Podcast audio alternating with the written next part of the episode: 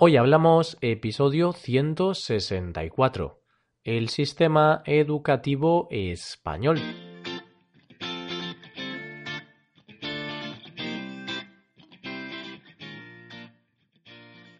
Bienvenidos a Hoy Hablamos, el podcast para aprender español cada día. Ya lo sabéis, publicamos nuestro podcast de lunes a viernes. Podéis escucharlo en iTunes, Stitcher en nuestra página web hoyhablamos.com. Recordad que en nuestra página web tenéis disponible la transcripción completa del audio de este episodio te damos la bienvenida un día más a nuestro episodio cultural de la semana. Para el día de hoy hemos preparado un tema por el que muchos nos habíais preguntado en alguna ocasión, a través de mensajes que nos llegaban a nuestra página web. Hoy hablamos del sistema educativo español.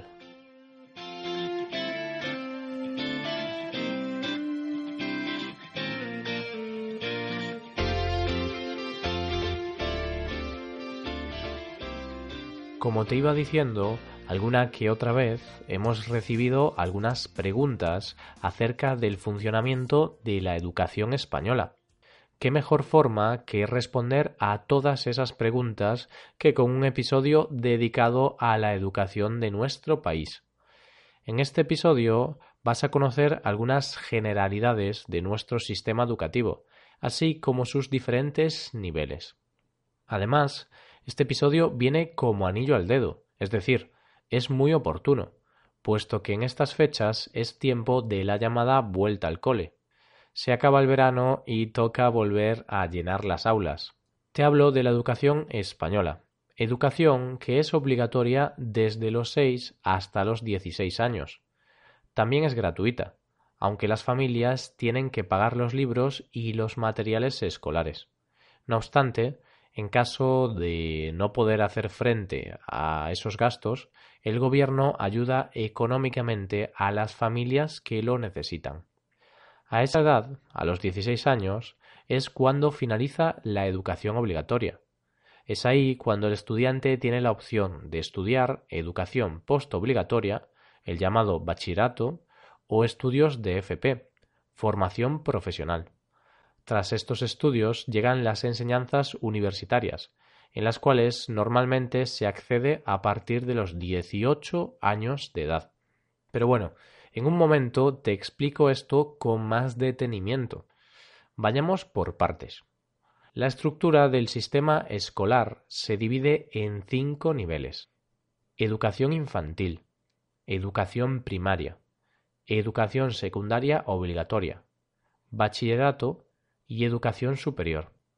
La primera de ellas es preescolar, o lo que es lo mismo, educación infantil. En esta etapa acuden niños desde su nacimiento hasta los seis años y se ordena en dos ciclos. El primero, que comprende hasta los tres años, y el segundo ciclo, que va desde los tres hasta los seis años. Hay que decir que no es obligatorio llevar a los niños a preescolar, pero en los últimos años se ha generalizado y casi el 100% de los padres llevan a sus niños al segundo ciclo de educación infantil, que es el que va desde los 3 años hasta los 6 años.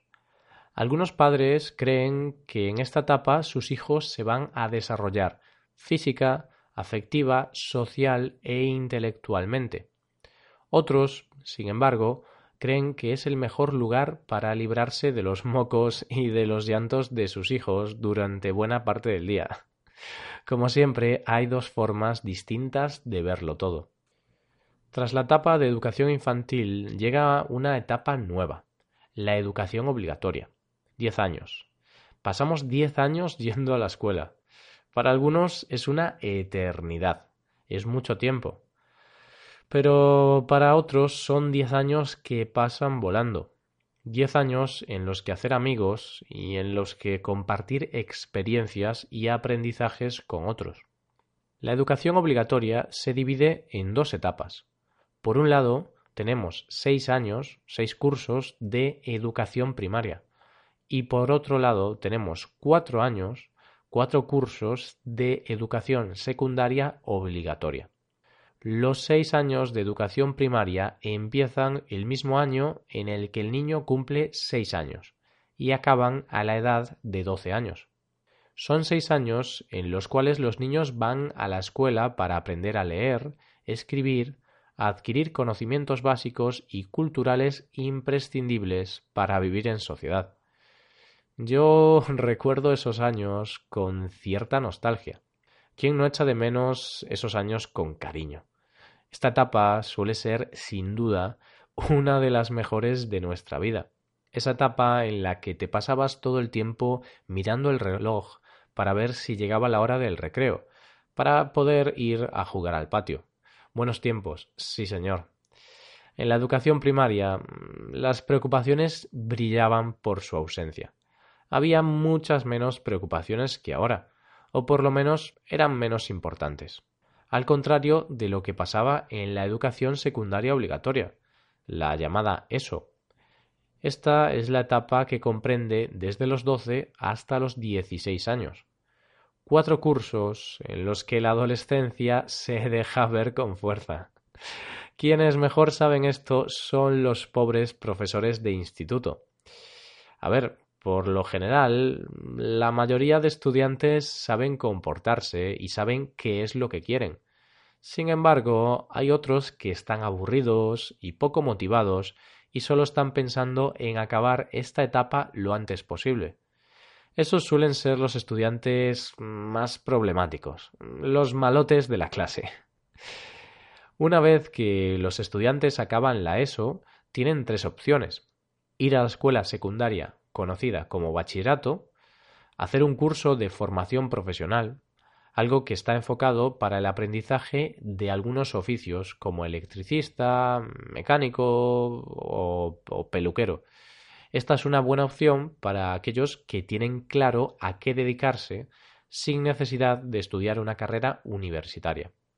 O la tercera opción, abandonar los estudios para intentar entrar en el mercado de trabajo, en el mercado laboral. Esta tercera opción era muy popular hace 10 o 15 años, cuando en España había mucho trabajo y bien pagado. Sin embargo, en la actualidad esa puede ser la peor opción de todas, porque ya no hay tanto trabajo como antes y se demandan estudios superiores. Pero bueno, para aquellos que sí quieren estudiar, está la opción de la formación profesional o la opción de estudiar bachillerato. Estos estudios no son obligatorios y comprenden dos años, generalmente desde los 16 hasta los 18 años.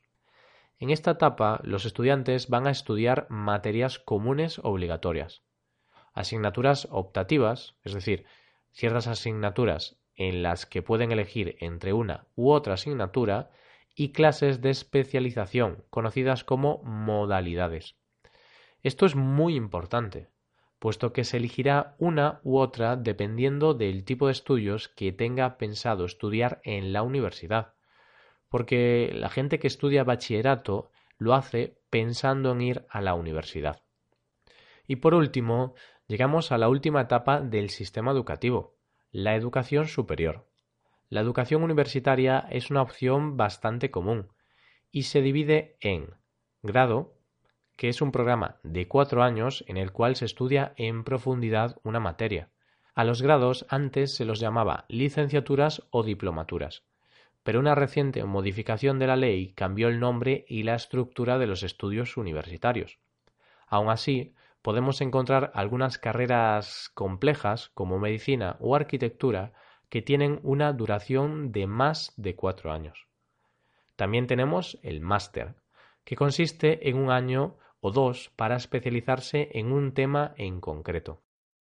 Y el último paso sería el doctorado, que consiste en una investigación de unos tres años para convertirse en doctor de una materia. Esta, de manera muy resumida, es la forma en la que se estructura nuestro sistema educativo. Por último, comentaros que el sistema educativo español es público y gratuito es gratuito hasta bachillerato y en la universidad hay que pagar una pequeña matrícula, pero suele andar entre mil o dos mil euros y también hay muchas becas para los estudiantes, así que todo el mundo puede estudiar en España de manera gratuita o casi gratuita. De esta forma nos encaminamos hacia la recta final del episodio de hoy. Si quieres, puedes comentar qué te gusta y qué no te gusta de nuestro sistema educativo. Y también puedes darnos a conocer cómo funciona el sistema educativo de tu país. Y aquí acabamos. Nos ayudarías mucho dejando una valoración de 5 estrellas en iTunes. Y recordad que podéis consultar la transcripción completa de este podcast en nuestra página web. Muchísimas gracias por escucharnos cada día y por todos los mensajes positivos de apoyo que nos mandáis. Sois geniales. Pasad un buen día. Hasta mañana.